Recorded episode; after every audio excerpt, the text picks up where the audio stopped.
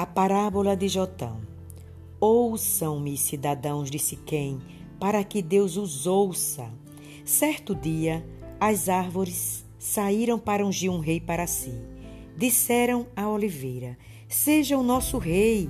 A oliveira, porém, respondeu: Deveria eu renunciar ao meu azeite, com o qual se presta honra aos deuses e aos homens, para dominar sobre as árvores? Então as árvores disseram à figueira: Venha ser o nosso rei. A figueira, porém, respondeu: Deveria eu renunciar ao meu fruto saboroso e doce para dominar sobre as árvores? Depois as árvores disseram à videira: Venha ser o nosso rei. A videira, porém, respondeu: Deveria eu renunciar ao meu vinho, que alegra os deuses e os homens, para ter domínio sobre as árvores? Finalmente, todas as árvores disseram ao espinheiro: Venha ser o nosso rei.